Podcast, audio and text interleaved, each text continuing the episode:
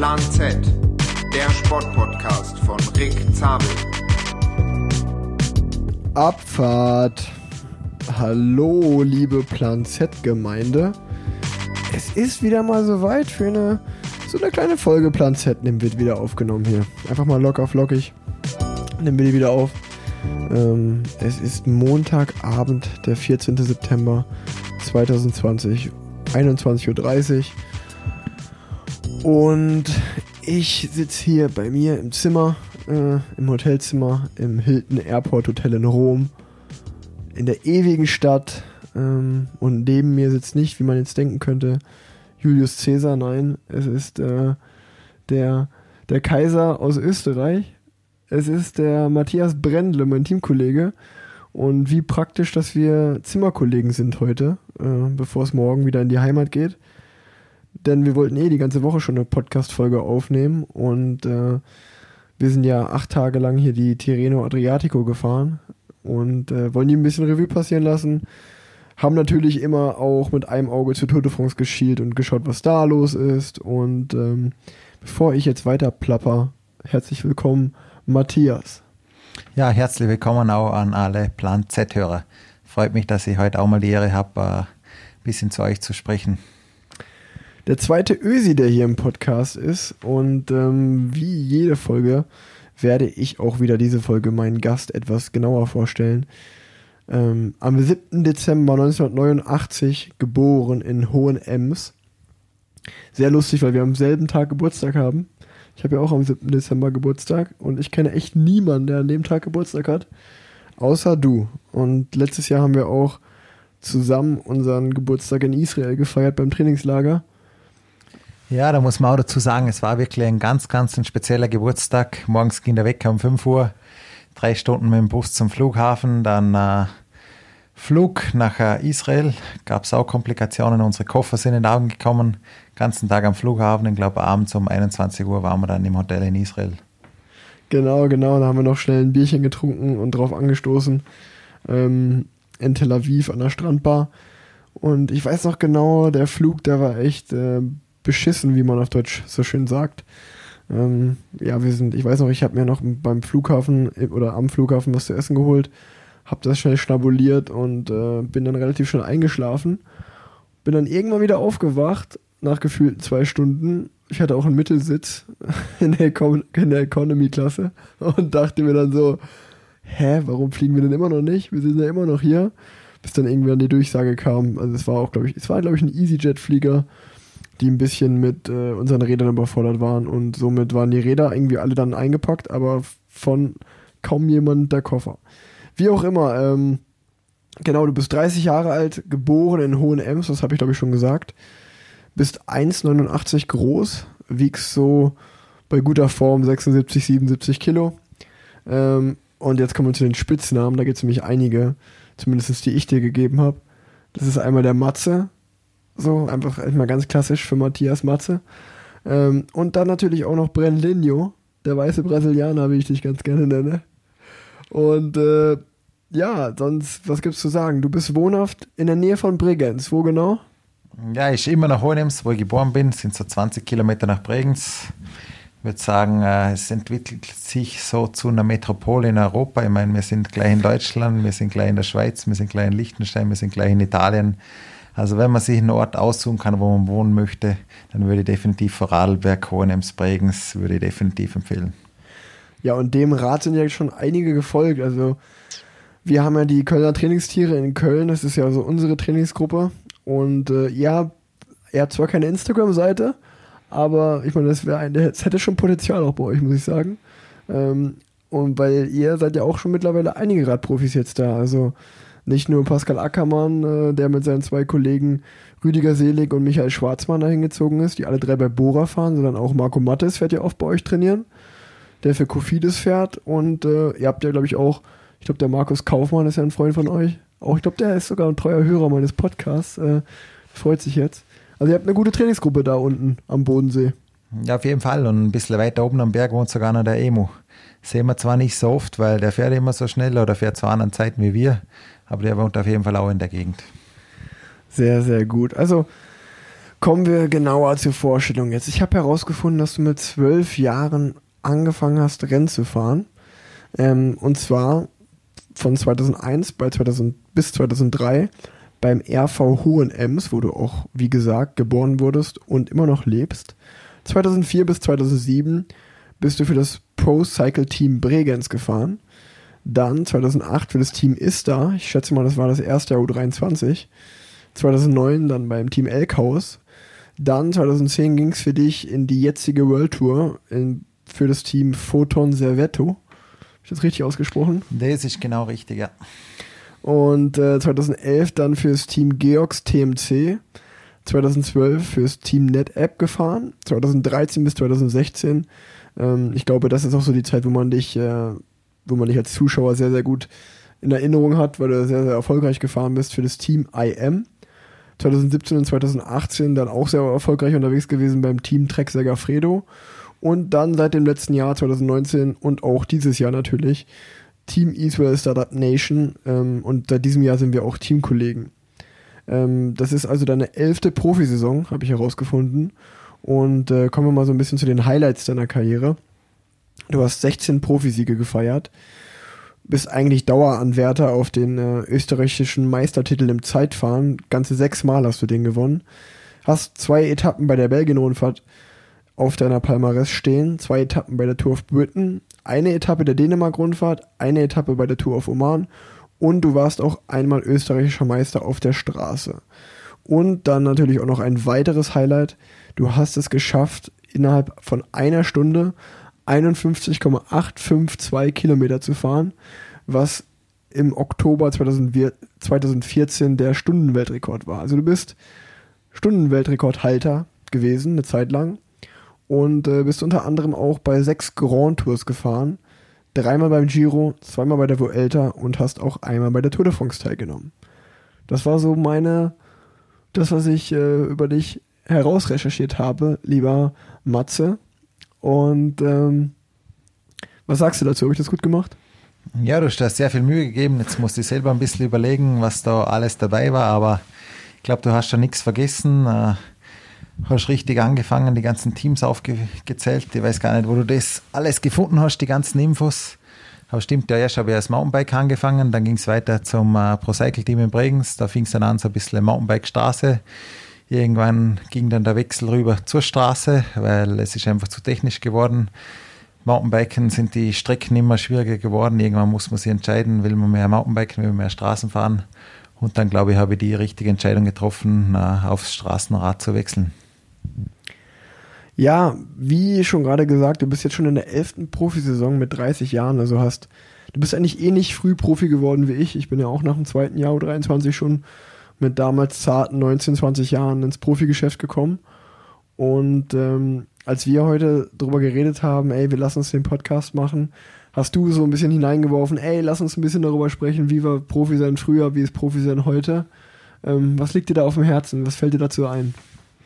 Ja, ich muss sagen, wo ich, wo ich angefangen habe, Profi zu werden, da war das Ganze noch viel lockerer. Es war noch nicht so eine Maschinerie. Jetzt kommt man sich manchmal vor, so wie ein Roboter. Alles wird äh, wird optimiert, Zeitfahren werden optimiert, Straßenrennen werden optimiert, äh, Räder werden optimiert. Damals hat man einfach ein Rad bekommen, du bist drauf gesessen, hast ein bisschen eingestellt und äh, bist die Rennen gefahren. Du hast einen Zeitfahrrad gekriegt, du hast einen Anzug gekriegt, du bist gefahren, du hast ja nie darüber Gedanken gemacht, was könnte man optimieren, was kann man da machen. Jetzt heutzutage merke ich, wenn man zu einem Zeitfahren hinkommt, wenn dann nicht das ganze Material, alles optimiert ist und gute Fahrer am Start sind, hat man einfach keine Chance mehr, irgendwas zu gewinnen. Ja, lass uns doch da einfach mal direkt ins Detail gehen. Ich meine, es ist ja auch sehr aktuell. Ähm, wer das genauer verfolgt hat, ähm, sicherlich hat Terena Adriatico im Schatten der großen Tour de France äh, stattgefunden. Aber trotzdem heute war die achte Etappe ein 10 Kilometer langes Zeitfahren in San Benedetto del Tronto ist das äh, abgelaufen. Und ähm, du bist 16. geworden im Zeitfahren, was ja ein respektables Ergebnis ist. Ähm, Du musstest ein bisschen mit einer unglücklichen Position starten als erster Fahrer. Um 13 Uhr ging es für dich auf die äh, auf den Parcours und ähm, ja, du bist eigentlich reingekommen und ich war noch gerade am Warmfahren und äh, ja, natürlich als erster Fahrer hattest du auch Bestzeit, aber ähm, die hatte auch erstmal relativ lange Bestand. Und äh, du hast eigentlich zu mir so gesagt, ey, ich bin, wie viel waren es, 470 Watt im Schnitt gefahren über 11,5 Minuten und war sehr, sehr zufrieden mit dir, weil es natürlich auch ein sehr, sehr langes und hartes Rennen war. Also man muss sich vorstellen, es ist ja irgendwie kein Prolog oder einfach ein Einzelzeitfahren, was mal so stattfindet, sondern ja, ein Zeitfahren nach sieben Etappen äh, ist natürlich sehr kräftezerrend. Und ähm, ja, du warst eigentlich sehr happy mit deiner Leistung und hast eigentlich auch gesagt, ey, mal schauen, wofür das reicht.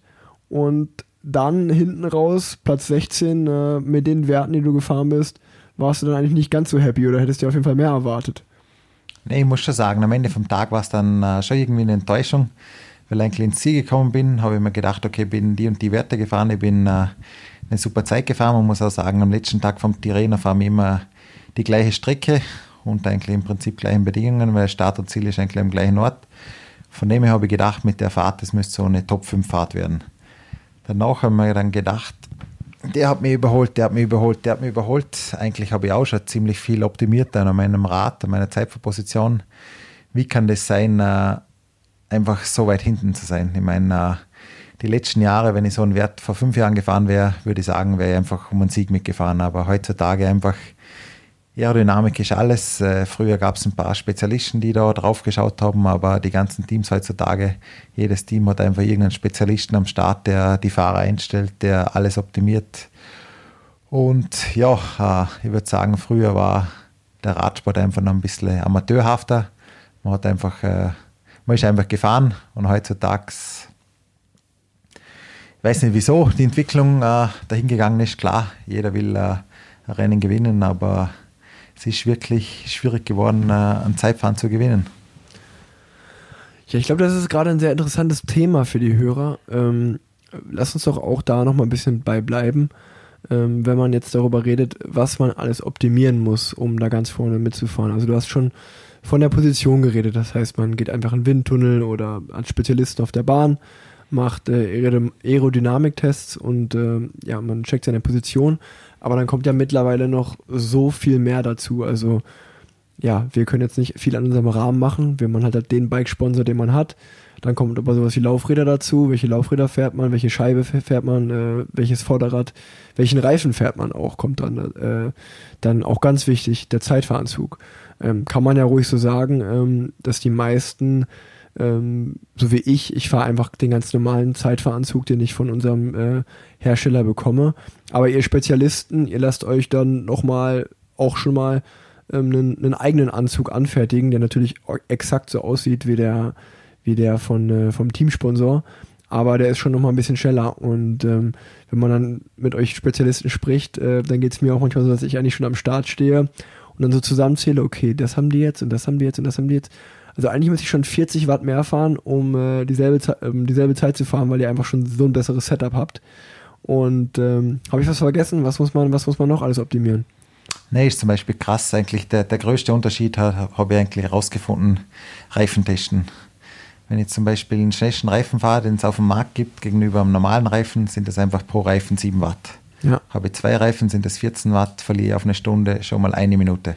Nur ja. von den Reifen her, was ich da rausholen kann. Dann gibt es einen Zeitfahranzug. Habe ich einen guten Zeitfahranzug, habe ich einen schlechten Zeitfahranzug. Sind nochmal 10, 12, 15 Watt. Habe ich nochmal eine Minute verloren auf eine Stunde.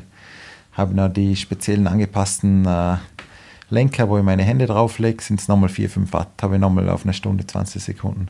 Und so zeigt sich das einfach alles zusammen und man muss wirklich alles optimieren, weil sonst hat man einfach heutzutage keine Chance mehr, irgendwas zu gewinnen. Und man sieht jetzt, Ineos hat irgendeine Partnerschaft mit dem, mit dem Formel 1-Team. Ja. Die holen sich von da Werte, von der Aerodynamik. In der Formel 1 ist einfach riesen viel Geld, da wird viel getestet.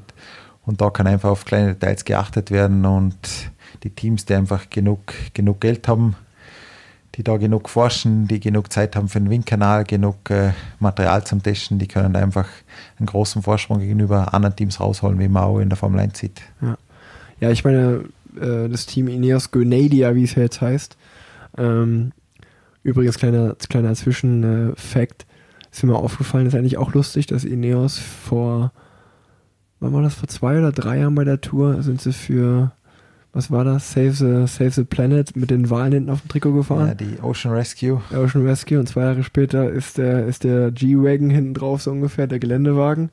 Ähm, auch ein bisschen lustig, äh, finde ich das, oder eigentlich eher schade. Ähm, Aber da wollte ich jetzt gar nicht drauf hinaus. Heute das Ergebnis lautete beim Zeitfahren, ich glaube, Platz 1 war Filippo Ganna, der für Team Ineos fährt, äh, Platz 3 Warren Dennis und Platz 4 Jaron Thomas, also alleine drei Fahrer unter den ersten Vieren.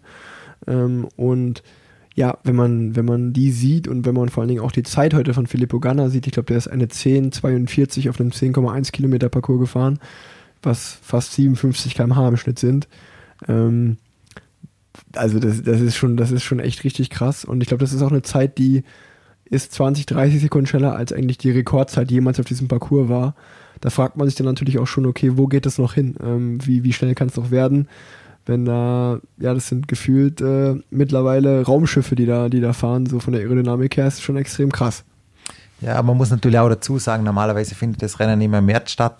Da hat es vielleicht äh, 15 Grad, heute hat es sicher knapp 30 Grad gehabt. Das sind äh, 15 Grad Unterschied. Okay, ich weiß selber von meinem äh, Stundenwettrekord, äh, ein Grad Wärme ist ungefähr ein Watt äh, schneller. Das heißt, heute waren wir 15 Watt äh, okay, okay. schneller. Das heißt, heute haben wir schon ungefähr 10, 12 Sekunden vielleicht mit der Temperatur rausgeholt gegenüber im März, wo wir normales Rennen fahren. Ja, wie ihr hört, also ich glaube, Zeitfahrer ähm, sein heutzutage ist äh, wirklich alles andere als ein einfaches Brot. Man muss an vieles denken. Und ähm, es ist dann auch, glaube ich, einfach verrückt zu sehen, dass nicht wie bei mir ist, glaube ich, schon klar, wenn wir jetzt einen Sprint fahren, ich versuche mittlerweile auch Aerosocken und sowas anzuziehen, muss man einfach, also auch ein Aero-Helm. Äh, wir, wir haben ja zum Beispiel auch den Alex Dowsett im Team, äh, der sich wirklich wie kein zweiter eigentlich so mit der Aerodynamik auskennt und äh, auch mit vielen guten Herstellern sich da im Hintergrund auskennt, die und genau weiß, äh, was ist da das Schnellste. Und äh, der hat auch viel Einfluss bei uns im Team. Das heißt, der erklärt dir ganz genau, ein Aero-Helm gegenüber dem normalen Helm, den wir haben, der ist bei 50 km/h, machen das 12 Watt. Und wenn du nochmal Aerosocken fährst, äh, nochmal 2 Watt links, 2 Watt rechts, dann bist du schon mal bei 14 Watt wieder und das über den ganzen Tag. Auch bei einem Sprint macht das natürlich viel aus. Also, ähm, und dann, wenn du dann noch einen Rennanzug fährst gegenüber einer Trikot und einer Hose, macht auch wieder ein bisschen was aus. Also, da muss ich auch von meiner Seite aus sagen, äh, da gehe ich auch jetzt mittlerweile alles mit. Und das ist, das ist halt nur ein Sprint, aber in Zeitfahren kommt halt noch mal mehr drauf an, kommt es halt noch mal mehr drauf an. Und äh, ja, was ich gerade sagen wollte, ist halt, es ist nicht nur mal, nicht nur das eigene Training und der eigene Fleiß zu Hause und wie fit man zum Rennen kommt und ob man dünn ist und fit ist. Und ähm, ja, es kommen halt dann auch so viele andere Faktoren, die dann eine Rolle spielen, dass es natürlich echt äh, wichtig ist, da einfach ein gutes Setup zu haben. Ähm, Bevor wir jetzt über die aktuellen Themen, die so sind, äh, reden im Radsport, habe ich eigentlich noch äh, dir ein paar, dir ein paar Fragen. Erstmal äh, will ich dir ein paar Fragen stellen, damit auch der Zuhörer dich noch so ein bisschen besser kennenlernt. Ähm, fangen wir mal ganz einfach an. Lieblingsrennen. Was ist dein Lieblingsrennen? Ja, es sind eigentlich generell äh, Prologe, würde ich sagen. Zum Prolog kann ich kommen, da bin ich frisch und äh, ist nicht so lang, da muss man sich fünf Minuten, zehn Minuten quälen und uh, danach hat man Resultat, danach kann man sich vergleichen mit anderen. Von dem her sind das eigentlich so meine Lieblingsrennen. Wer ist dein Lieblingsteamkollege jetzt gewesen, so in der längsten Zeit? Ja, ein Teamkollege, wo ich wirklich sehr, sehr viel gelernt habe, war der Martin Elmiger. Er ist jetzt zwar schon seit zwei Jahren zurückgetreten, aber er war wirklich so ein Mensch, der immer positiv war, mit dem man sich immer unterhalten konnte und mit dem man Gespräch hatte, wo man danach immer einfach viel positiver rausgegangen ist, wie man davor war.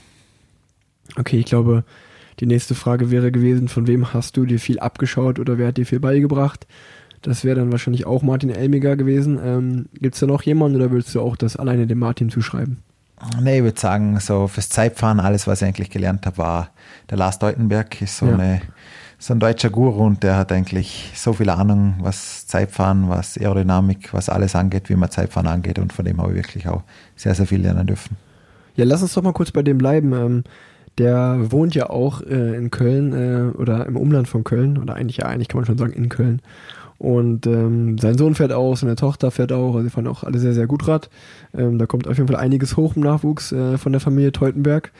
Und ähm, der war beim Team IM, war der eigentlich auch so genau, was du gerade angesprochen hast, das war der Spezialist für Aerodynamik und im Zeitfahren. Genau, er hat damals äh, für Scott gearbeitet. Er war so die Schnittstelle zwischen unserem Team und Scott. Und er war auch der, äh, wo ich gefragt habe, ich habe einfach den Jens Vogt habe einfach angeschaut, wie der seinen äh, Stundenwettrekord gemacht hat. Und dann hat mich einfach selber interessiert, kann ich sowas auch schaffen. Dann habe ich ihn Lars Deutenberg angerufen, habe ich gefragt, du, was brauchen wir ungefähr für das? Dann hat er kurz in seinen Computer reingeschaut, unseren, unseren Test, den wir damals ein paar Monate davor gemacht haben im Dezember, sagt eigentlich mit deinen Werten, das müsste ich auch schaffen. Ein paar Tage später sind wir auf die Bahn und glaube drei Wochen später haben wir dann den Stundenwettrekord gemacht. Geil. Ja, sehr cool. Und ähm, nee, das ist äh, natürlich immer Gold wert, wenn man, wenn man solche Jungs hat. Und da fällt mir zum Beispiel auch äh, gerade auch in, in deutscher ein Deutscher ein, der Justin Wolf zum Beispiel, der, da weiß ich auch, dass der ja auch sehr gut sich versteht mit dem Lars und viel Hilfe von dem bekommt, äh, auch noch mit einem Scottrad unterwegs ist, glaube ich, von HTC-Zeiten.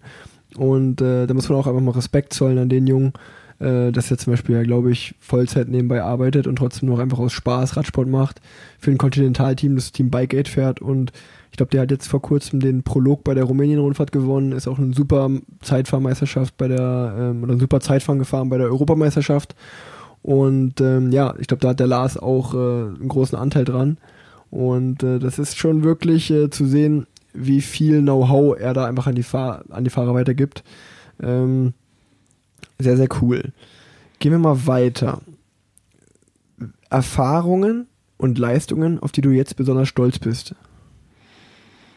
Ja, es war definitiv eigentlich äh, die Saison 2014, wo es, äh, lange äh, um einen Vertrag ging, äh, wo ich eigentlich nicht, nicht happy war mit dem Angebot, das man IAM damals gemacht hat. Habe lange rausgezögert, lange nicht unterschrieben. Irgendwann ist mir die Sache dann doch zu heiß geworden, Anfang August, weil sie mir eine Deadline gesetzt haben von einer Woche. Entweder unterschreibst du den Vertrag oder du bist weg. Ich war zwar in Kontakt mit anderen Teams, aber es gab noch nichts Schriftliches. Dann habe ich damals eben die Safe-Variante genommen, habe den Vertrag unterschrieben bei IM, wo ich eigentlich nicht super glücklich war. Und einen Monat später gewinne ich dann äh, zwei Etappen bei der Tour of Britain und äh, mache den Stundenweltrekord. Danach war es natürlich, wäre es einfach gewesen, irgendwo anders zu unterschreiben. Aber es war einfach so eine Entscheidung. Äh, ich bin so ein Mensch, der ein bisschen so auf, auf Sicherheit steht. Schon ein bisschen Risiko, aber in dem Moment danach habe ich mir natürlich auch gedacht, hätte einfach gewartet, hätte sicher einen besseren Vertrag unterschreiben können, aber in dem Jahr irgendwie hat es mir dann auch so die Sicherheit gegeben, dass ich noch wieder performen konnte. Ja. Thema Sicherheit äh, ist ja auch, wenn man jetzt ganz ehrlich zu sich selber ist, auch aktuell äh, eine ganz ähnliche Situation wieder gewesen mit dem, mit dem Corona-Thema, dass wir beiden ja auch welche waren, die sehr früh schon äh, eine Vertragsverlängerung von dem aktuellen Team, dem Team West Startup Nation, wo wir beide fahren, bekommen haben. Und äh, da hat sich natürlich auch einem die Frage gestellt, okay, nehme ich das Angebot jetzt oder warte ich zum Beispiel auf den Restart und äh, ja, zeige mit guten Leistungen und habe dann die Chance auf einen besseren Vertrag. Also so ein Vertragsjahr löst bei manchen ja immer ein bisschen Angst aus. Okay, hoffentlich geht's weiter. Bei anderen, die sehen das als Riesenchance, weil sie jetzt auch, wenn sie in der Saison, in dieser Saison sehr, sehr, sehr viel treffen, also gut fahren, gibt's da auch eine fette Gehaltserhöhung. Und äh, da waren wir beiden ja auch einfach Leute, die gesagt haben, okay, äh, wir sind glücklich hier, ähm, wir, nehmen, wir nehmen das Angebot, was wir haben. Äh, es ist ja auch natürlich ein Zeichen von der Wertschätzung, wenn man einen Vertrag angeboten bekommt. Und man will halt eben nicht jetzt hier im September irgendwo sitzen und halt keinen Vertrag fürs nächste Jahr haben. Ähm, da haben wir beide ja natürlich auch spezielle Berufe, wo man irgendwie immer so in so ein, zwei Jahren denkt äh, vom Vertrag. Ähm, ja, was war denn dein, dein größter Rückschlag in der Karriere? Ja, ich würde fast sagen, das war auch so ein bisschen ein Knackpunkt mit dem äh, Team Drecksäger Fredo. Das war damals, kann ich mich noch genau erinnern, äh, 2017 hatte eigentlich ein gutes Jahr, war mit Alberto oder bei der Andalusien-Rundfahrt, war bei Catalunya. Alberto war wirklich sehr zufrieden mit ihm. Danach war ich mit ihm äh, im Höhentrainingslager in Teneriffa. Danach habe ich direkt äh, Zeitfahren gewonnen bei der Belgien-Rundfahrt, hatte danach mit der Hitze ein bisschen zu kämpfen. Äh, bin dann kein Gesamt gefahren Danach äh, bin ich den Prolog gefahren von der Tour de Suisse, war Dritter hinter, hinter Dennis Rohn und Stefan Küng, war ganz knapp. Und damals war für mich klar, okay, ich bin bei der Tour dabei. Ich habe eine Chance in Düsseldorf, um uh, ums gelbe Trikot mitzufahren. Und aber als es dann zur Nominierung kam, hat es geheißen, ich bin nicht dabei. Habe natürlich dann uh, mit dem Alberto geredet, der hat gesagt, ich habe voll gepusht für dich, voll gepusht. Aber dann uh, hat die Teamleitung einfach andere Fahrer mitgenommen. ich weiß bis heute noch nicht, warum das dann so war. Aber jedenfalls, es war für mich so ein Rückschlag, mit dem ich wirklich äh, lange zu kämpfen war, hatte, wo ich dann auch wusste, ja, bei dem Team nicht mehr bleiben, weil die geben mir nicht das Vertrauen, das ich benötige, um gut zu fahren. Ja, ja kann, man, kann man verstehen. Ähm, ich hatte auch ein bisschen bei der Frage davor schon ein bisschen darauf abgezielt, weil ich ähm, ja, ich wusste ja, dass du länger mit Alberto Contador gefahren bist und äh, bist du immer eine Grand Tour mit dem gefahren eigentlich? Nee, leider nicht, aber ich muss sagen, äh, Alberto war wirklich äh, ein großer Champion. Ich muss auch sagen, äh, ich war bei, damals bei Geox mit dem Kobo dabei, wo wir die Vuelta gewonnen haben. Aber das erste Teammeeting äh, mit Alberto, das ist mir wirklich im Gedächtnis geblieben. Der kam im Bus rein, okay, zuerst hat der Sportleiter so die Ansage gemacht, die taktische, den Rennplan. Und dann kam der Alberto, hat, ist aufgestanden, hat gesagt, Jungs, ich brauche euch alle zum Gewinnen. Ich brauche ein hartes Rennen, sonst kann ich das Rennen nicht gewinnen. Ihr müsst das Rennen hart machen für mich. Jeder hat einen fünfprozentigen Anteil äh, von meinem Sieg am Schluss. Aber ihr müsst das Rennen hart machen. Ohne euch habe ich keine Chance, das Rennen zu gewinnen. Der hat uns Fahrer so heiß gemacht, da wollte jeder einfach nur immer 110 Prozent geben. Ja. Er hat es geschafft, die Teamkollegen so mitzuziehen, dass jeder mehr gegeben hat, eigentlich, wie er für irgendeinen anderen Kapitän geben würde. Ja, das ist ja immer, immer cool zu hören. Ähm, ich, bin, ich hatte ja nie eine persönliche Verbindung zu ihm oder geschweige denn war ich mein Teamkollege, deswegen finde ich das auch immer da. Da hänge ich auch an den Lippen und höre das ja sehr gerne. Ja, und auch noch sehr interessant über den Alberto Contador, wo wir da in Teneriffa waren, der hat immer genau gewusst, was Chris Froome trainiert hat, was der für ein Rad hat, wie schwer sein Rad ist. Und sein Rad, das war niemals original, wenn unsere Räder 7,2 Kilo hatten, seins hatte immer genau 6,8 Kilo. Der hatte da seinen eigenen Mechaniker immer dabei, den Fausto und seinen Masseur, den Thomas, und äh, die haben wirklich für ihn das so gemacht, wie er das braucht. Und sein Rad war niemals ein Original-Treckrad, da war immer noch da optimiert und da optimiert. Und es hatte einfach immer 6,8 Kilo, auch wenn unsere Räder, das eigentlich die gleichen Modelle waren, mit den gleichen Parts schwerer waren. Geil.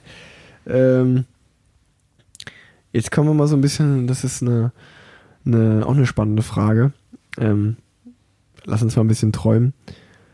Es würde eine Zeitmaschine geben und du könntest dich da jetzt reinsetzen und in welchem Moment würdest du dich hinversetzen, um vielleicht nochmal in eine Rennsituation zu kommen, wo du irgendwas anders machen würdest, wo du sagst, ah, im Nachhinein, hm, das hätte ich anders gemacht? Boah, das ist eine sehr, sehr schwierige Frage. Gibt es da überhaupt so eine Situation, wo man so, wo man, wo man da richtig hadert im Nachhinein und sagt so, ah, hätte ich äh, oder weil auch bei mir, ich müsste echt überlegen, ich glaube, so eine Situation gibt es gar nicht. Also entweder es hat mal irgendwie mit dem Rennen echt gut geklappt oder ich war auch wieder echt einfach weit entfernt davon oder es war halt einfach jemand deutlich besser, dass ich, egal wie taktisch schlau ich gefahren wäre, hätte ich trotzdem keine Chance gehabt. Nee, bei mir sind es so mehr so die Situationen, wo ich jetzt so zurückdenke. Ich war immer so ein Mensch, der gerne gelebt hat, der nicht nur für den Sport gelebt hat, der einfach auch gerne so das Leben abseits des Sports genossen hat, der auch Party gefeiert hat mit den Freunden, auch wenn es jetzt gerade mal nicht reingepasst hat in den Trainingsplan. Und da denke ich schon manchmal zurück, wäre ich einfach mal zwei Monate seriös gewesen, hätte die ganzen Partys weggelassen, dann äh, hätte ich vielleicht ein paar schöne Rennen mehr gewinnen können. Aber auf der anderen Seite muss ich auch sagen, die Party mit den Freunden, das war es mir definitiv auch der Wert und äh, ich habe jetzt auch ein äh, super schönes Leben, bin glücklich mit meinem Leben und irgendwie vermisse das eigentlich auch gar nicht. Ja. Ja, ich glaube, das ist, äh, das hatten wir auch schon oft in dem Podcast, einfach, dass man natürlich sehr professionell und sehr seriös sein muss und auch so wie du das jetzt gerade gesagt hast, hört sich das vielleicht an, als wenn du da jedes Wochenende feiern gehst, so ist es ja auch nicht. Also ähm, da gibt es natürlich mal eine Party oder man trinkt mal eine über den Durst, aber das kommt ja auch wirklich äh, nicht wirklich oft vor. Oder du würdest das jetzt auch zum Beispiel, glaube ich, eher nicht drei Tage vor einer Grand Tour machen oder so. Aber ähm, ja, es gehört auch irgendwo ein bisschen dazu, glaube ich, um, um lange Profi zu sein, um lange dabei zu sein, weil das ist natürlich ein sehr kräftezehrender Job und äh, sehr auch mental sehr, sehr intensiv und belastend. Und ich bin auch so, dass ich ganz oft äh, ja wie ein Ventil brauche. Das muss auch nicht immer eine Party sein, aber ähm, das ist ganz oft keine Party, aber ich glaube, ähm, dass man einfach diesen gewissen Ausgleich braucht, ähm, um diesen Job dann auch wieder bereit zu sein, wenn man zum nächsten Rennen anreist, vom Kopf her und auch vom, vom Körper her. Weil wenn man ich glaube, wenn man da zu krass für lebt, dann wären wir beide auch, glaube ich, Typen, wir sind da sehr ähnlich, die dann vielleicht auch mal nach zwei, drei Jahren schon sagen, so, ähm, jetzt habe ich so krass dafür gelebt, jetzt habe ich auch die Schnauze voll. Ähm, weil es ist ja auch, sind mal ganz ehrlich, es ist ja auch immer irgendwie so, so, so eine kleine Ausrede ist ja immer so dabei. Wenn man jetzt so mal nicht so einen guten Tag hat, sagt man so, ja gut, aber ähm, ich habe mich jetzt schon gut vorbereitet, aber es war noch nicht optimal. Wenn ich es mal optimal gemacht hätte, dann wäre ich ja schon noch weiter vorne gewesen. Ich glaube, das ist auch so, so ein bisschen so ein kleines mentales Selbstverarschen einfach.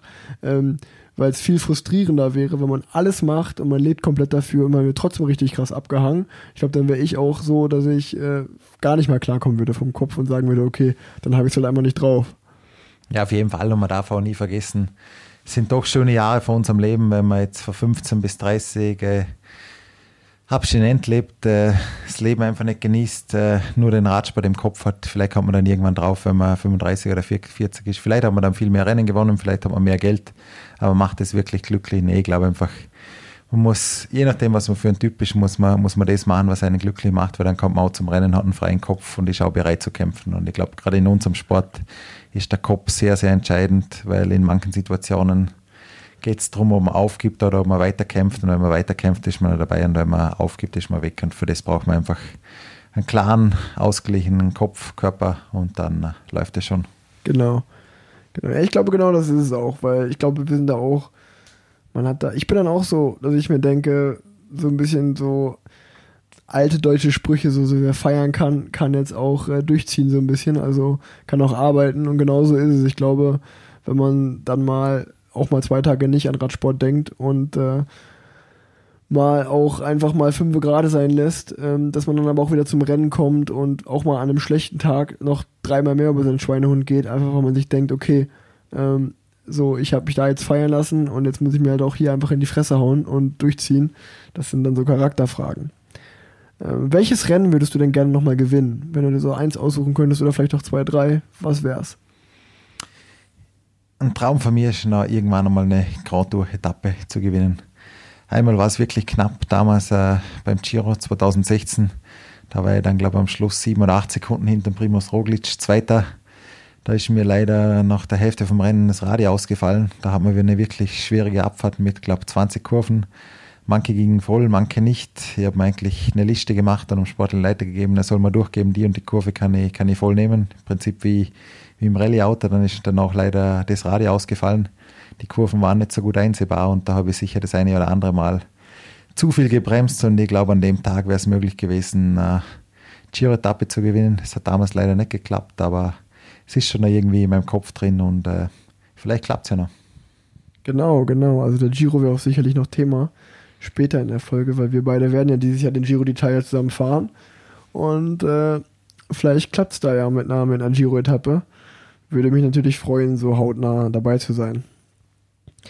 Gibt es denn schon, das ist auch die letzte Frage, gibt es denn schon äh, Pläne für nach der Karriere? Ja, das haben mir in letzter Zeit eigentlich ziemlich viele Menschen gefragt. Äh, ich habe eigentlich immer so darauf hingearbeitet, dass wenn ich aufhöre, dass ich dann auch mal ein paar Jahre lang vielleicht nichts machen kann.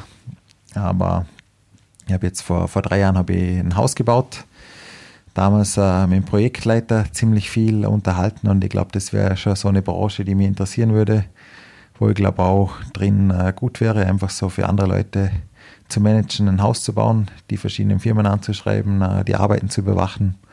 Und ich glaube, sowas könnte man in Zukunft vorstellen zu machen. Richtiger Baumeister. Ähm, ja, ich meine, ist ja auch klar, dass sich das Leute fragen.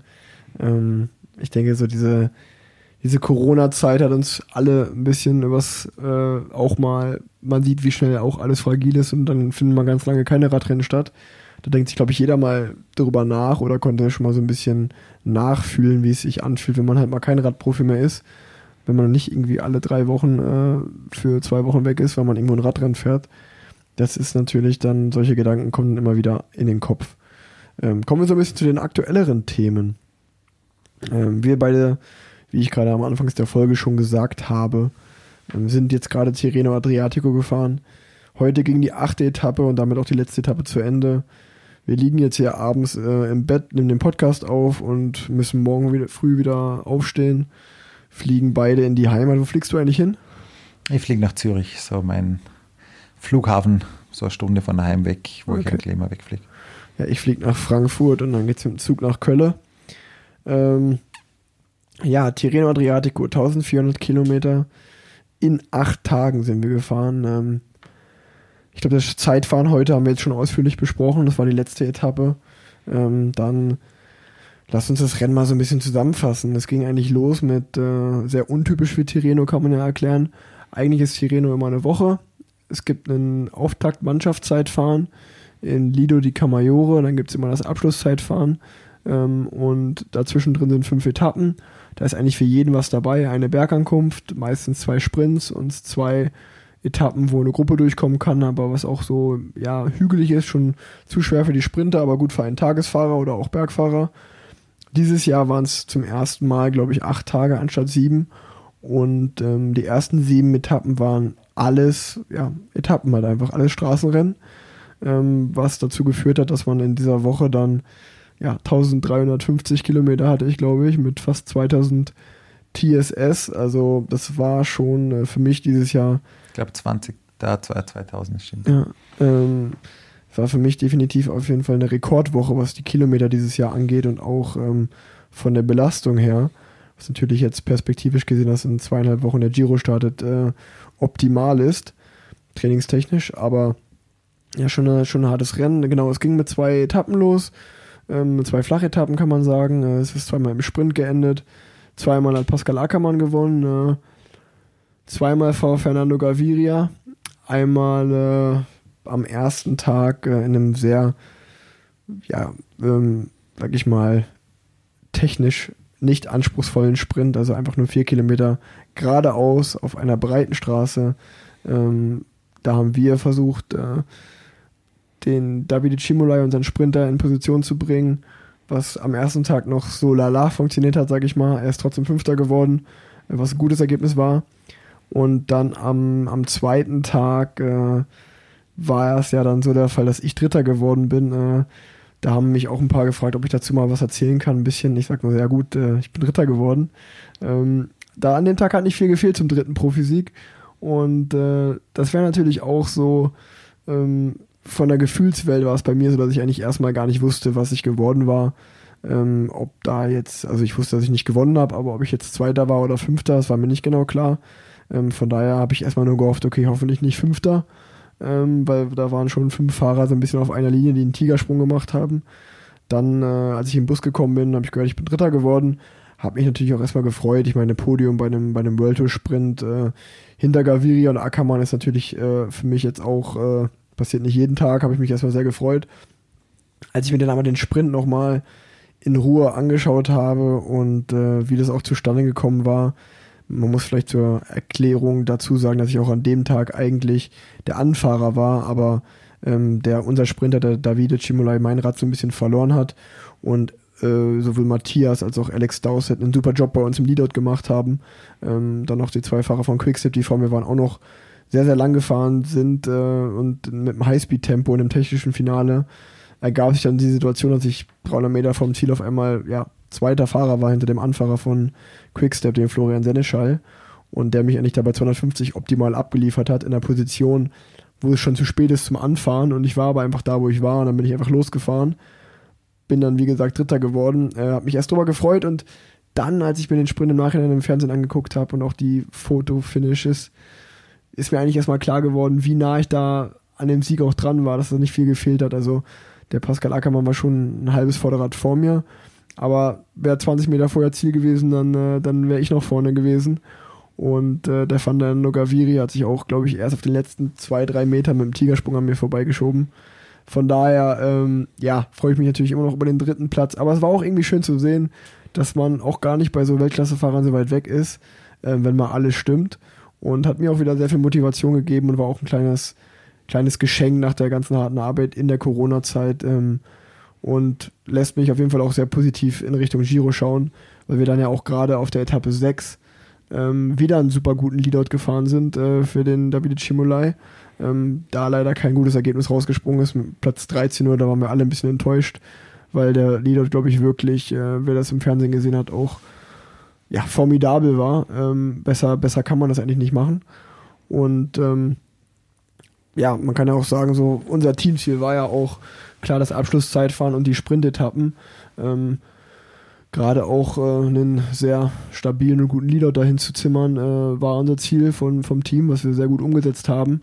Und das wird auch unser, unser Ziel im Giro sein. Also wir werden in Giro gehen mit einer mit einer sehr sprintlastigen Mannschaft, sage ich mal, und versuchen dann eine Etappe im Sprint zu gewinnen und vielleicht mal aus einer Ausreißergruppe, aber ja, jetzt die, die Gesamtwertung oder die Berge werden jetzt weniger Rolle bei uns spielen.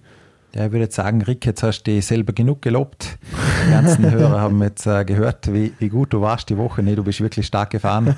Und ich glaube, du traust auch manchmal einfach zu wenig zu. Ich bin auch froh, dass äh, du schneller abfährst, äh, wie du sprichst, weil manchmal jetzt neben dir zu liegen, da meine ich, du schläfst fast ein beim Reden. Aber ja, äh, das hat sich wirklich gut ergeben bei der einen Etappe. Da hat nicht viel gefehlt und ich glaube auch, wenn es beim Giro mal gut läuft, werden wir sicher mal für dich fahren und ich glaube, du hast definitiv das Potenzial, gegen die ganz guten äh, Sprinter zu gewinnen. Du musst vielleicht manchmal ein bisschen mehr an dich glauben. Auch das Team äh, muss sicherlich einmal dir auch die Chance geben, aber ich glaube, das wird beim Giro sicher mal der Fall sein. Und ich freue mich schon richtig auf den Giro, weil äh, ich glaube, hier haben wir gezeigt, dass wir eins von den dominierenden äh, Leadout-Teams sind. Äh, wir waren da voll dabei. Klar, wir haben keinen Bergfahrer, aber bei den Sprints waren wir sicher, sicherlich eines der dominanten Teams. Von der Arbeit her hätte man sicher verdient gehabt, eine Etappe zu gewinnen. Hat nicht geklappt, aber wir werden es beim Giro probieren. Da werden wir viele Chancen haben und ich freue mich schon drauf. Ja, ich genauso. Also ich glaube, man kann auch wirklich sagen, dass wir den, den, den besten Leadout äh, hatten jetzt im Tirreno und äh, von allen Teams. Das wollen wir natürlich auch im Giro ähm, genauso aufs, aufs Parkett zimmern. Ich wäre natürlich auch noch am dritten Platz gerne bei dem, bei dem zweiten Sprint. Natürlich wäre ich auch sel selber gerne da gesprintet, aber ähm, das Team gibt halt nun mal eine, eine Vorgabe und der folgt man dann auch. Und ja, ich glaube, ich bin auch immer glücklich, einen Leader zu machen, aber klar, nach so einem dritten Platz dann, wie du gesagt hast, äh, vorher hätte ich vielleicht nicht ganz so dran geglaubt, dass ich da so krass gegenhalten kann, aber nach dem Sprint, wenn man den im Fernsehen dann sieht, dann denkt man schon so, okay, ähm, selber ein bisschen überrascht.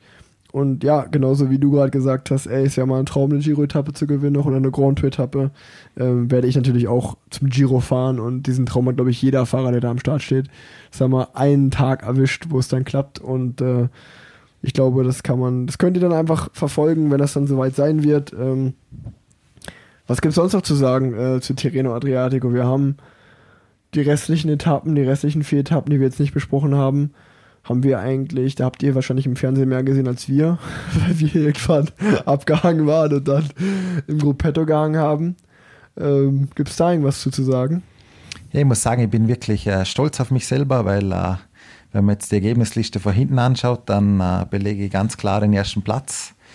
Viele von euch sagen vielleicht, okay, ich bin äh, ein fauler Hund oder ich bin ein schlechter Fahrer, letzter zu werden bei so einem Rennen, aber da gehört wirklich äh, viel äh, taktisches Verständnis dazu, auch Rechenarbeit, weil man muss immer kalkulieren, wie viel Zeit kann ich verlieren, wie viel Zeit kann ich mir lassen, wie langsam kann ich den Berg hochfahren. Einmal war ich, glaube drei Minuten vor dem Zeitlimit da, einmal vier Minuten. Gestern, okay, wollte ich es auch gemütlich angehen lassen, aber mein Gruppetto war ein bisschen stark. Dann sind wir zehn Minuten vor dem Zeitlimit gekommen. Eigentlich wäre ich lieber so mit zwei Minuten vor dem Zeitlimit gekommen, weil hätte man noch gemütlicher fahren können. Es geht ja nur darum, am nächsten Tag wieder am Start zu sein. Weil ob ich als Fahrer 80. bin in der Gesamtwertung oder 150. das interessiert das Team genau gar nicht.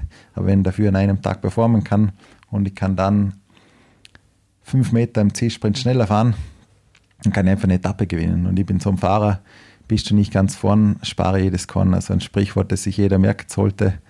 Aber ja, es ist nicht leicht, so zu kalkulieren, dann auch wirklich Letzter zu sein. Und da bin ich jetzt wirklich stolz drauf die Woche. Ja, man muss auch sagen, du hast immer schon vor der Etappe genau geguckt, okay, wie, wie viel Zeitkarenz ist denn heute? Okay, so und so viel, äh, so und so lang wird die Etappe ungefähr sein, dann habe ich so und so viel, dann kann ich mich, ah, da muss ich schon bis 50 Kilometer vom Ziel, muss ich schon dabei bleiben im Feld.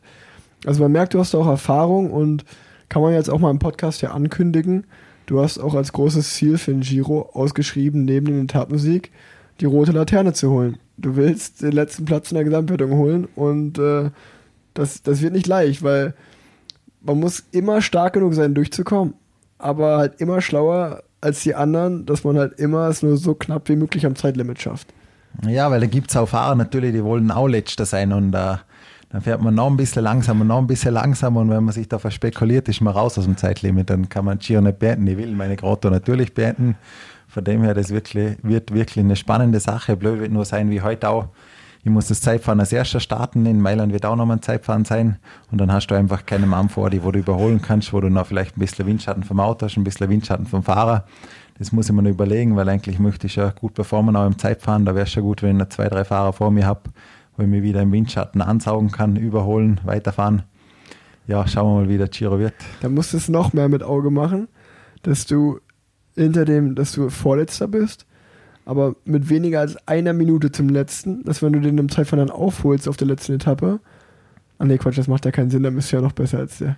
Nee, doch, wenn ich ganz gut kalkuliere, dann muss ich ihn überholen und muss so schnell fahren, dass er noch aus dem Zeitlimit raus ah, ist. genau. Das heißt, dann habe ich ihn überholt bei ja. der letzten Etappe ja. und habe im Prinzip den finalen Sieg. Dann hast du den Etappensieg geholt und bist gleichzeitig letzter im Gesamtwertung. Ja, weil ich den zweitletzten ja. rausgefahren habe aus dem Zeitlimit. So sieht's aus. Ey, genau. So, so machen wir es. Okay, haben wir schon mal geplant. Ähm, ja, also ich glaube, das, das sagt alles zu unserem Tirreno Adriatico. Ähm, man muss einfach sagen, es war wie immer, Tirreno ist dafür bekannt, dass es, glaube ich, so mit die schlechtesten Straßen sind im Rennen, die es gibt. Und äh, ich habe auch das Gefühl, dass das Rennen irgendwie so jedes Jahr versucht, dann noch ihrem Ruf nochmal noch ein bisschen mehr Ehre zu machen. Da wird nochmal noch mal hier links äh, durchs, durchs Dorf gefahren, obwohl wir einfach auf der, auf der Hauptstraße auch bleiben könnten und äh, nochmal acht Schlaglöcher mitgenommen und nochmal vier Platten. Das haben sie auch dieses Jahr wieder gut hinbekommen, aber wir haben es ja geschafft. Ja, man muss auch sagen, ich glaube, wenn ein neues Rennen anfangen würde und es hätte solche Straßen, die Fahrer würden sich so aufregen, die würden einen Protest machen und würden das Rennen nicht mehr fahren. Aber die Tirreno hat einfach schon so eine lange Tradition. Jeder Fahrer, der hierher kommt, weiß, es wird ein super hartes Rennen, ich werde oft abgehängt werden, aber wenn ich aus dem Rennen rauskomme, wenn ich über die Straßen drüber komme, dann habe ich danach eine richtig gute Form. Und ich glaube, darum kommt auch jeder Fahrer gerne hierher, akzeptiert, dass die Straßen wirklich schlecht sind, viele Schlaglöcher, muss immer die Augen offen halten. Danach hat man vielleicht ein paar Sitzprobleme, aber das nimmt man gerne in Kauf, wenn man dafür die Wochen danach profitieren kann von einer wirklich tollen Form. Genau. Ähm, ich glaube, eine Sache, die mir auch gerade jetzt so einfällt, über die auch man, äh, die, über die man auch sehr gut reden kann, ist, dass die RCS, also ähm, der Rennveranstalter des Rennens und auch von anderen großen italienischen Rennen wie der Lombardei-Rundfahrt, Mailand, äh, Sanremo oder auch dem Giro d'Italia, ähm, es zum ersten Mal jetzt so richtig geschafft hat, dass du so schon so eine gefühlte halbe Etappe fährst du schon beim Einschreiben. Also bei Etappe 6 und 7, vor allen Dingen bei 6, ich glaube, da hatte ich schon eine halbe Stunde auf meinem äh, Brighton stehen, ähm, also auf meinem Fahrradcomputer ähm, bevor die Etappe überhaupt losging, weil wir einfach, auf der einen Etappe war es extrem, da mussten wir vier Kilometer berghoch zur Einschreibkontrolle fahren, um dann wieder vier Kilometer runter zu fahren im Bus, um dann ein Teammeeting für die Etappe zu haben, um dann wieder vier Kilometer hoch zu fahren, um den Start dann äh, mitzumachen der Etappe. Und das hört sich jetzt für den Hörer vielleicht nach Jammern auf hohem Niveau an und ey, habt euch doch nicht so. Aber ich kann euch sagen, bei so einer langen Woche, da kommt es am Ende auf jeden Kilometer an und auf jede Minute, die man auf dem Rad sitzt. Und da muss ich schon sagen, da war ich auch richtig angepisst und habe mich äh, sehr verarscht gefühlt. Ja, man muss auch dazu sagen, wir hatten wirklich viele Etappen. Da sind wir morgen aufgestanden um sieben, Viertel nach sieben zum Frühstück, dann direkt um, um acht zur Etappe, 200 Kilometer, 220 Kilometer wieder ein Transfer, zwei Stunden im Bus, 19 Uhr irgendwie im Hotel, Massage, Abendessen irgendwie um 21 Uhr und um 22 Uhr bist du wieder in, ins Bett gekommen. Also das sind dann wirklich sehr, sehr lange Tage. Und dann denkt man sich oft, warum muss das jetzt sein, dass wir jetzt da zur Einschreibkontrolle nochmal eine halbe Stunde extra einplanen müssen. Wir haben ja. wirklich schon so lange Tage. Wäre schön ein bisschen, ein bisschen ruhiger oder ein bisschen mehr schlafen. Aber im Großen und Ganzen kann man sagen, wir hatten eine richtig geile Truppe da. Ähm, ich glaube, dieselben sieben Fahrer plus noch einer, der dazustoßen wird, wird auch den Giro fahren und da können wir uns auf drei Wochen freuen, weil das ist ja auch wichtig, dass man einfach eine gute Truppe hat und äh, wir da durchziehen. Kommen wir jetzt zu dem zweiten Rennen, was stattgefunden hat, äh, was natürlich wahrscheinlich weitaus mehr von euch verfolgt haben werden als äh, Tirreno. Das ist die Tour de France und ich glaube, beim letzten Mal hatte ich, habe ich den Podcast aufgenommen, das war genau bei der Windkanten-Etappe, äh, wo die ja wirklich viel Unheil in der Gesamtwertung schon angerichtet hat für den einen oder anderen der Tour. Und ähm, ich will jetzt nicht wieder alles aufräumen, aber man kann ja schon nochmal über über die zweite Woche ähm, der Tour de France jetzt so ein bisschen sprechen, die so ein bisschen Revue passieren lassen. Ich habe mir ein paar Stichpunkte dazu aufgeschrieben ähm, und die werden Matthias und ich jetzt einfach mal zusammen durchgehen. Ähm, der Fahrer der zweiten Woche für mich auf jeden Fall Mark Hirschi. Also der hat sich den, den wohlverdienten Etappensieg geholt, sein erster Profisieg zugleich. Und ich glaube, da gab es auch niemanden, der ihm das nicht mehr gegönnt hat, nachdem er sowohl in Nizza auf Etappe 2 als auch auf der, ich glaube, das war die neunte oder zehnte Etappe, wo er ähm, ein ewig langes Solo gefahren ist und dann ganz kurz vom Ziel eingeholt wurde und noch von Tadej Pogacar und Primoz Roglic im Sprint geschlagen wurde. Ähm, also zweimal knapp Eta den Etappensieg verpasst und dann im dritten Anlauf geholt. Und da muss man auch einfach irgendwie sagen, finde ich, das macht er auch schon im Style. Der sieht auch schon geil aus auf dem Rad, wie er so fährt, hat eine gute Position, fährt sehr, sehr gut bergab und äh, das sieht einfach, das macht er schon mit Stil. Das sieht echt gut aus. Der sieht echt gut aus, der Junge auf dem Rad. Und ähm, ja, es hat auch richtig spektakulär gemacht. Ich glaube, auch jeder Zuschauer hat ihm das gegönnt nach den zwei ganz knapp verpassten Etappensiege, den dann wirklich zu gewinnen und äh, als junger Fahrer eigentlich das zweite Jahr in, in der World Tour und dann direkt eine, bei der ersten Grand Tour eine, eine Tour-Etappe zu gewinnen, davor zweimal knapp zu scheitern.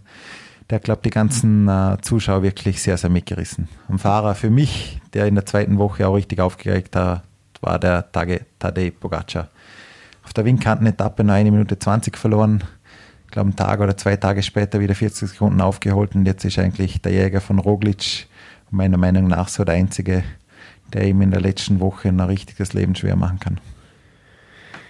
Ja, ähm, definitiv. Also ich glaube, man hat jetzt auch gesehen ähm, gestern äh, bei der Bergankunft am Grand Colombia, nachdem äh, schon viele Anwärter auf den Toursieg äh, und vor allen Dingen auch der Titelverteidiger Egan Bernal gecrackt ist und ja, Lotto Jumbo ja schon extrem, ich weiß gar nicht, was ich dazu sagen soll, also extrem stark und fast schon übermenschlich äh, so ein bisschen äh, da die Berge hochfährt. Also fünf Fahrer, Zug fährt von vorne, Wout van Art ähm, und es hängen irgendwie noch sieben, acht Fahrer dran, alle anderen sind abgehangen.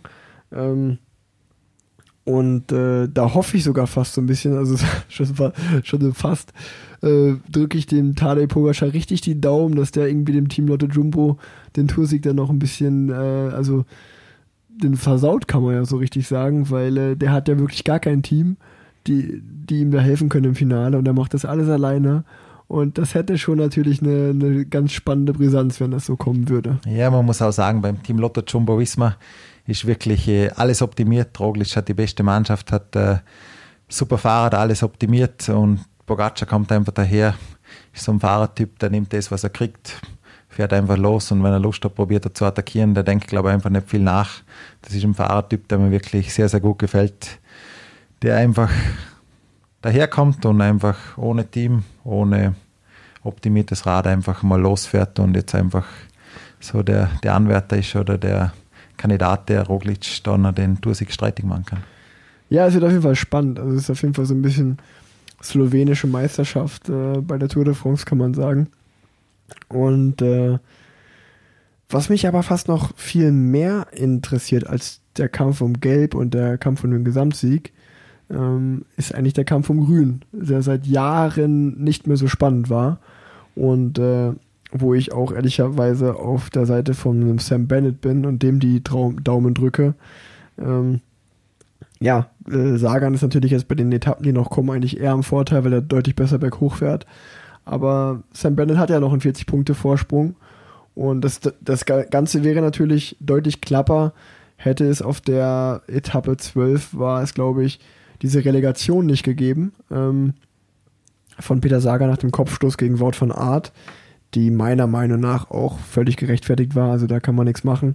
Ähm, dass man da relegiert wird, da darf man sich nicht aufregen. Ähm, weil, ja, es heißt zwar immer Hände am Lenker lassen, das hat er getan, aber ja, also ähm, auf der einen Seite Respekt, dass er da so eine Körperspannung hat, aber du musst halt auch immer hoffen, dass der Zweite dagegen hält, der Wout van Art und wenn das vielleicht einer ist, der nicht so sein Rad genauso unter Kontrolle hat oder das in einem Moment, wo man nicht damit rechnet, dann äh, passiert da wieder ein Riesensturz und ist dann wieder ein Riesenaufsehen. Von daher meiner Meinung nach die Relegation zu Recht. Und ähm, die macht es aber natürlich auch einfach sehr, sehr spannend, weil der Sagan jetzt da die 40 Punkte Rückstand hat Und ich glaube, es echt äh, bis auf die letzte Etappe hinausläuft, wer das Grüne da mit nach Hause nimmt. Ja, man muss auch sagen, Sagan konnte sich die letzten Jahre wirklich sehr, sehr viel leisten. Andere Fahrer werden schon oft äh, disqualifiziert worden. Bei Sagan war das immer irgendwie so, er ist der Showman, er beherrscht sein Rad so gut. Wenn Sagan so einen Move macht, ist es irgendwie cool. Wenn es ein anderer Sprinter gemacht hat, wurde er disqualifiziert. Sagan hatte da wirklich einen Ruf aufgebaut und ich glaube, es war jetzt auch mal wichtig, ihm da die Grenzen aufzuzeigen und einfach zu sagen, okay, wir hatten dieses Jahr schon viele Stürze im Sprint und sowas geht einfach nicht aber einfach zum ein Signal senden, hey, so weit geht's und äh, nicht weiter, weil das, was er da gemacht hat, ist wirklich gefährlich. Manchmal ist mal Sprint eingeklemmt, ein anderer Sprint akzeptiert es und er hat einfach noch versucht, mit dem Ellenbogen da das Loch ein bisschen aufzumachen, damit er doch eine Chance auf einen Etappensieg hat. Das hast du sehr gut auf den Punkt gebracht. Also, das sind eigentlich so für mich fast schon die Schlagzeilen der, der zweiten Woche der Tour. Hirschi, der Mann des, äh, der Mann der zweiten Woche, so mit seiner Fahrweise einfach. Lotto Jumbo ganz souverän und äh, sehen schon aus wie die sicheren Sieger. Man hofft aber noch auf den Pogacar, dass er da dazwischen grätscht. Kampf um Grün noch sehr, sehr spannend. Ähm, ja, und lass uns auch noch mal kurz über die Fahrer reden, die jetzt gar nicht mehr äh, um die Gesamtwertung mitfahren. Unter anderem, äh, wie gerade schon erwähnt, Egan Bernal oder auch Emo Buchmann. Also einfach Fahrer, die ähm, ja auch große Hoffnung hatten, aber ja, es hat einfach nicht geklappt im Endeffekt, was ja auch ganz normal ist. Es sind ja alles nur Menschen. Es kann nicht jedes Jahr äh, für den großen Wurf bei der Tour reichen. Ähm, schon spannend. Äh, ich glaube, wir haben ja auch Kontakt zu vielen Fahrern, die da mitfahren, sei es unsere Teamkollegen oder Freunde. Und was man alles so hört, ist das Niveau selten so hoch wie dieses Jahr bei der Tour. Also ich glaube, ja, es, also auch vom Zuschauen sieht man schon, wie hart es ist, aber man hört einfach von jedem Einzelnen, ey, ich weiß gar nicht, wie man noch schneller Rad fahren kann als hier. Das geht gar nicht. Ja, da merkt man sicherlich auch so ein bisschen die verschiedenen Bestimmungen in der Corona-Zeit. Manche Leute, die konnten einfach nur daheim auf der Rolle trainieren, durften nicht rausgehen. Andere Länder konnten draußen äh, frei trainieren, klar unter Auflagen, aber die konnten trainieren. Ich finde es sehr, sehr schade mit dem Emu, dass er den Sturz hatte bei der Dauphiné. Er hatte davor wirklich super gute Werte, auch wenn man die Dauphiné angeschaut hat. Letztes Jahr war er eher so der Fahrer, der nur dabei geblieben ist. Dieser bei der Dauphiné hat man gesehen am Schluss, er, er kann auch mal attackieren, er kann auch mal was probieren. Ich war eigentlich der festen Überzeugung, dass er zu Tour kommt und da um, ums Podium mitfährt. Klar, dann kam der Sturz dazwischen bei der Dauphiné, aber ich hoffe, er kann sich jetzt am Ruhetag ein bisschen erholen und da in den letzten Wochen angreifen, weil ich glaube, er hat auch noch nie einen Tour de France Etappensieg äh, geschafft. Vielleicht äh, gelingt ihm das. Ich hoffe das für ihn. Er hat wirklich sehr, sehr hart für das gearbeitet. Er lebt nur für den Radsport. Äh, für ihn gibt es, glaube ich, nicht viel anderes im Leben und darum äh, hoffe, dass er sich ein bisschen da fängt, mal einen guten Tag in der Außerreißergruppe hat und da traue ich ihm definitiv zu, noch eine Etappe zu gewinnen. Ja, klar, ich glaube, allgemein mit der deutschen Brille auf äh, war auch die Etappe, ähm, also erstmal kann man sagen, dass man das natürlich Emo Buchmann sehr, sehr wünscht, auch jetzt, wo die Gesamtwertung gegessen ist, wünscht man es einfach dem Team Bora und äh, auch den deutschen Fahrern oder den Österreichern, die dort am Start sind, noch eine Etappe zu gewinnen. Und äh, vor allen Dingen fällt mir da ja auch noch ein Lennart Kemner ein und Max Schachmann, die auch sehr nah dran waren, schon auf der einen Etappe, ähm, die dann der Philippe Martinez gewinnt. Ähm, ganz knapp vor den, vor Lennart Kemner und von Max Schachmann. Das war natürlich auch ein bisschen herzzerreißend, aber ich glaube, die haben sich da auch schon wieder in viele Herzen äh, von deutschen Radsportfans gefahren, mit der Fahrweise einfach und gerade Lennart Kemner, der immer wieder attackiert und immer wieder vorne rausfährt, äh, das gefällt mir auch sehr gut, was der macht. Und ja, äh, die dritte Woche kommt ja erst jetzt noch und ich glaube, die wird man wieder auf der Attacke sehen und oder in der Attacke sehen und äh, ich glaube, da ist auf jeden Fall noch ein Etappensieg drin und das, das gönnen wir den einfach. Ähm, ja, und sonst noch zu unseren Teamkollegen, zu Nils und André, denen ich natürlich vor allen Dingen die Daumen hoch drücke. Ähm, von denen höre ich natürlich auch, dass es eine sehr, sehr schwierige Tour ist. Und für André drücke ich einfach die Daumen, dass er gut durchkommt und ich hoffe wirklich einfach auf einen goldenen Tag auf den Champs-Élysées. Ähm, das wäre einfach so richtig geil. Dafür drücke ich ja die Daumen, dass er da nochmal einen richtigen Sprint äh, aufs Pflaster zimmert und äh, dann geht's los. Und dann ist Full Force und Abfahrt. Und ähm, ja, auch Nils, äh, denke ich, dass er an einem guten Tag nochmal, wenn er die Gruppe erwischt, auch ja, für den Etappensieg gut ist. Und das kann man einfach nur wünschen. Und äh, sonst bleibt gesund, kommt sicher heil und gesund durch, das ist das Allerwichtigste. Ähm, hast du noch jemanden, den du die Daumen drückst bei der Tour? Nee, auf jeden Fall auch andere. Nach dem Sturz, den er hatte auf der ersten Etappe, wie sich da durchgekämpft hat, äh, er ist kein leichtgewichtiger Fahrer. Ich würde sagen, er ist eher äh, Schwergewicht und da über die ganzen Berge zu kommen, immer das Zeitlimit zu schaffen. Und dann, äh, wenn er Paris erreicht, hoffe ich und drücke ihm wirklich die Daumen, dass er einen guten Tag erwischt. Das richtige Hinterrad. Und wenn er kommt auf die letzten 300 Meter, bin ich mir ganz, ganz sicher, dass er richtig guten Sprint abliefern wird und auch einen Etappensieg mitfahren. Ja, ich glaube, das war es so, das Aktuelle aus unserem Rennen und auch von der Tour, was wir so von außen beobachten konnten. Ähm, lass uns noch schnell hier die, die Rubriken abfrühstücken. Ähm, die erste, die ich da für dich habe, ist aus deiner Sicht Radsport verbessern. Was kann man im Radsport verbessern? Ja, ich würde mir wünschen, wenn wieder so ein bisschen Lockerheit einkehrt, wie das noch so vor zehn Jahren war, wo alles noch ein bisschen gemütlicher war, wo man nicht nur Maschinen waren, wo man am Abend gemütlich da gesessen ist, wo es kein Stress war, wo, wo man einfach gefahren ist, wo nicht jede Etappe Vollgas ist. Wäre schön, wenn es wieder so in ein bisschen Richtung läuft. Das ist zwar nur so ein Wunschdenken, ich glaube nicht, dass es so kommen wird, weil heutzutage sind einfach, jede Etappe wird Vollgas gefahren, aber ich habe mir auch schon überlegt, warum das so ist. Und ich glaube einfach, dieses Jahr sind noch so, so viele Fahrer ohne Vertrag für nächstes Jahr. Bei vielen Teams ist noch nicht sicher, gibt es das Team nächstes Jahr noch und dadurch wollen einfach, wenn 50 Prozent von den Fahrern noch keinen Vertrag haben für nächstes Jahr, wird einfach viel, viel härter gefahren und jeder denkt, heute ist mein Tag, meine Chance. Und ich glaube auch darum passieren momentan äh, viele Stürze und wird jede Etappe so hart umkämpft. Ja, das kann, das kann gut sein. Also ich glaube auch, dass es eher Wunschdenken ist, dass es nochmal lockerer wird, aber da wäre ich auf jeden Fall auch sehr, sehr bei dir, ähm, dass äh, einfach auch vieles lockerer mal wieder gesehen wird. Auch im Rennen, äh, was heißt lockerer, aber auch einfach im Rennen mehr Respekt herrscht.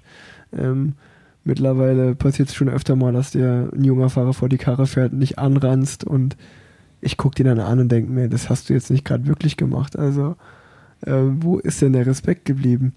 Und äh, das entwickelt sich dann natürlich, das schaukelt sich dann natürlich auch auf über so ein Rennen, dass man äh, dann äh, anstatt einfach fair zueinander zu sein, sondern immer mehr ähm, selber zu so einem Egoisten wird und äh, sich dann halt äh, auch aufregt und anderen auch vor die Karre fährt. Und das ist natürlich, es ist Sport und es muss gekämpft werden, aber auch alles in einem gewissen Rahmen, so dass es für alle erträglich ist. Ähm, dann lass uns noch drei Hörerfragen beantworten. Und ähm, wir fangen mal hier direkt mit der an.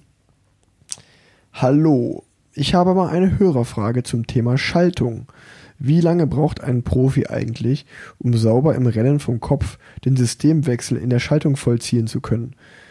Denke hier zum Beispiel an Movistar, die von Kampa auf SRAM umgestiegen sind, oder auch von SRAM auf Shimano. Wie ist das für dich? Ich hatte nur einmal einen Wechsel, äh, das war von SRAM auf Shimano. Das ging eigentlich super schnell, wenn da eine Woche drauf sitzt auf dem Rad. Ich meine, wir sitzen doch 20, äh, 30 Stunden in der Woche auf dem Rad. Da geht es dann irgendwie wie ein Auto Automatismus. Eigentlich eine Woche, würde ich sagen. 20, 30 Stunden. Ja, ich würde auch sagen, das geht eigentlich schon fast äh, immer bei mir im, innerhalb der ersten drei Tage. Ähm, das, das geht relativ schnell, zumal ja auch gerade SRAM und Dura S ziemlich ähnlich sind.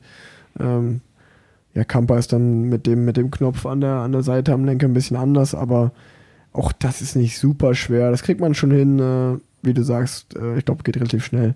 Da ist zum Beispiel mein Vater für mich ein absoluter krasser Typ, weil der kann einfach jeden Tag zum Beispiel mit anderen Radschuhen fahren, also komplett von einer anderen Marke.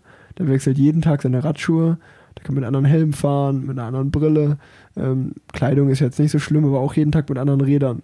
Ähm, der fährt da wirklich wie so ein Chamäleon so ein bisschen äh, jeden Tag äh, ein anderes Rad, andere Schuhe, komplett anderes Setup und stört ihn gar nicht. Und da würde ich, glaube ich, schon durchdrehen. Also ich, wenn man sich einmal so an so ein Setup gewöhnt, dann äh, merke ich da schon jeden Zentimeter oder fast Millimeter, würde ich sagen, der irgendwie anders ist, wenn man vom Wettkampf aufs Ersatzrad geht zum Beispiel.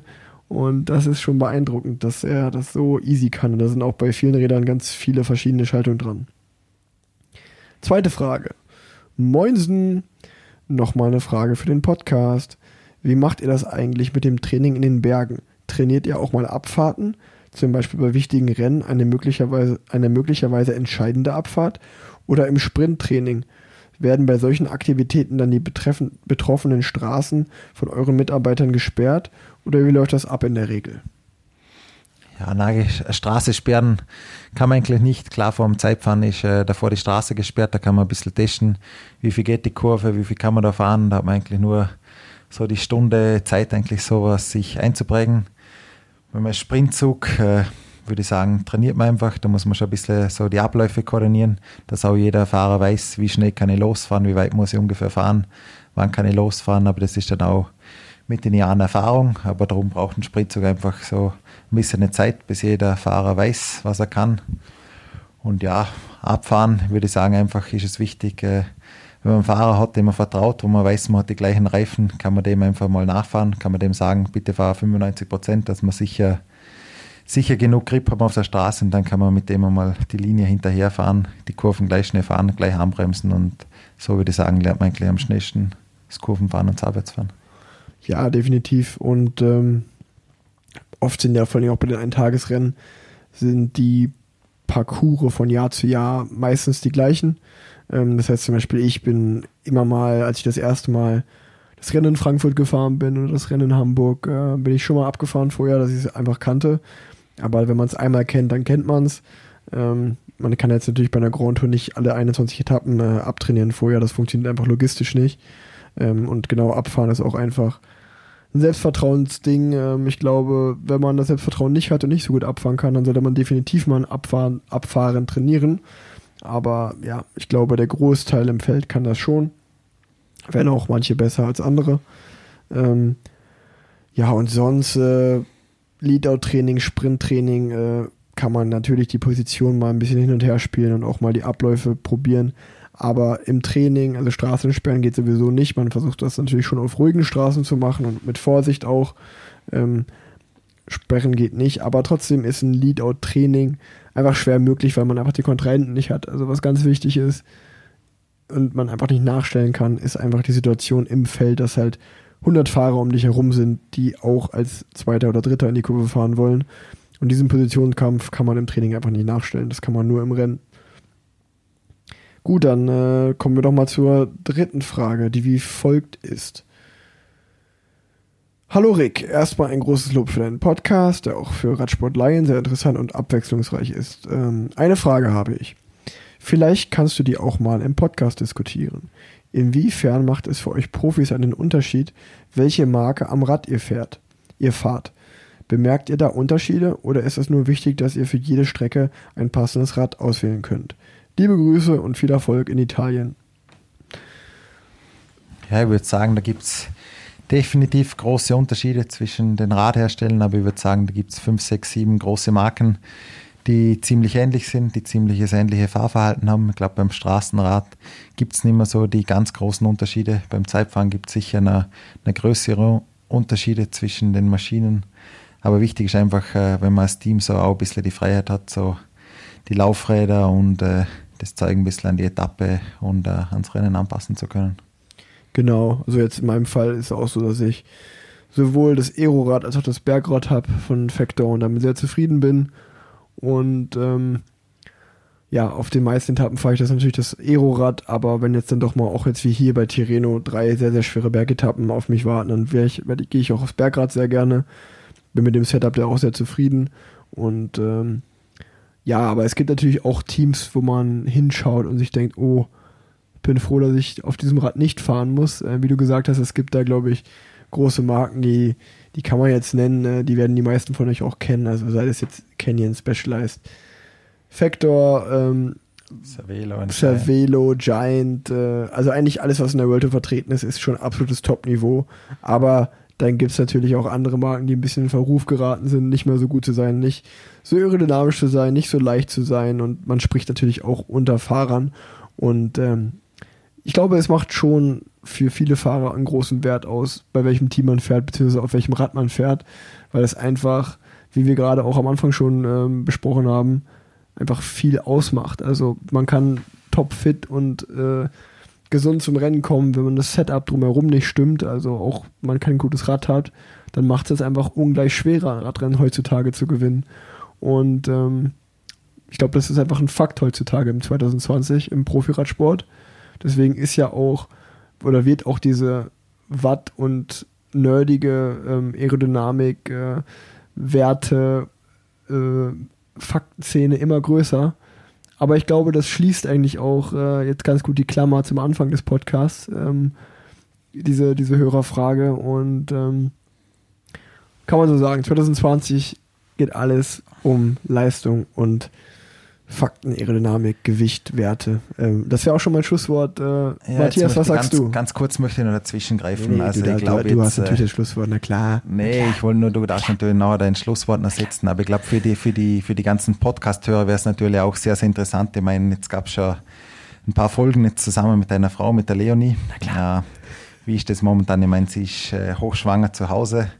Du machst dir ein schönes Leben, gehst zum Rennen, kannst nachts gut schlafen, hast äh, keine Beschwerden. Wie fühlt man sich da als Partner, als Mann, wenn man da die Frau einfach so oft alleine lässt? Gerade auch wenn der Giro d'Italia ansteht, drei Wochen, und du weißt, die Frau ist hochschwanger daheim.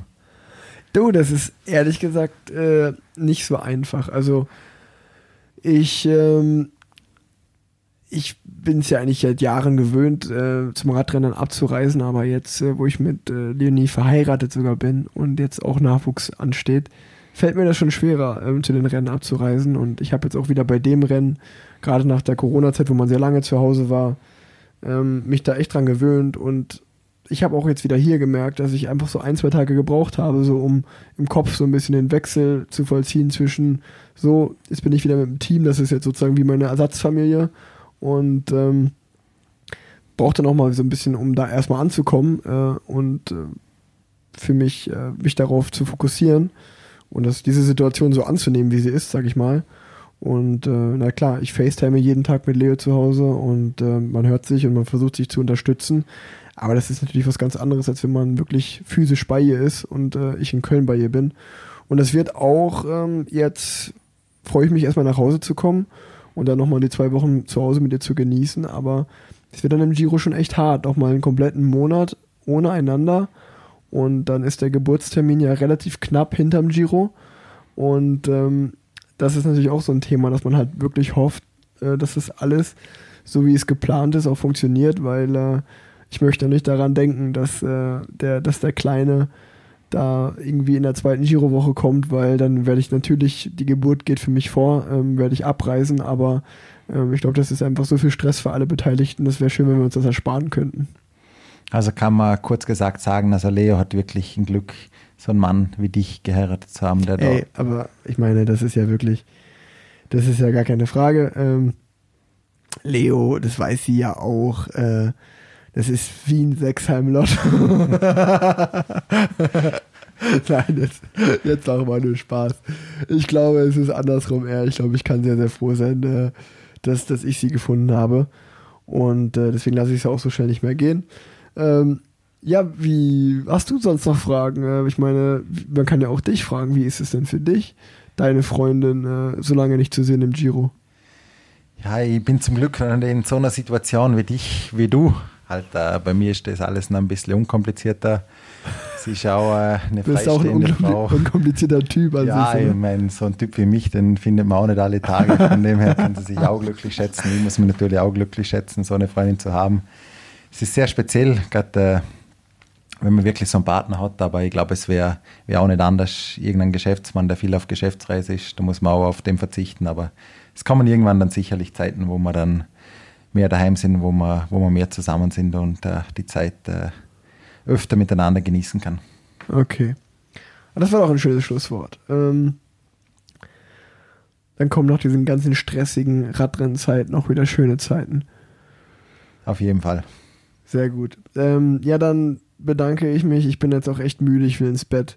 Ähm, danke fürs Hören und ich wünsche euch eine gute Woche. Ciao. Vielen Dank und äh, gute Nacht. Erik, mal ehrlich, Brille sieht echt besser aus.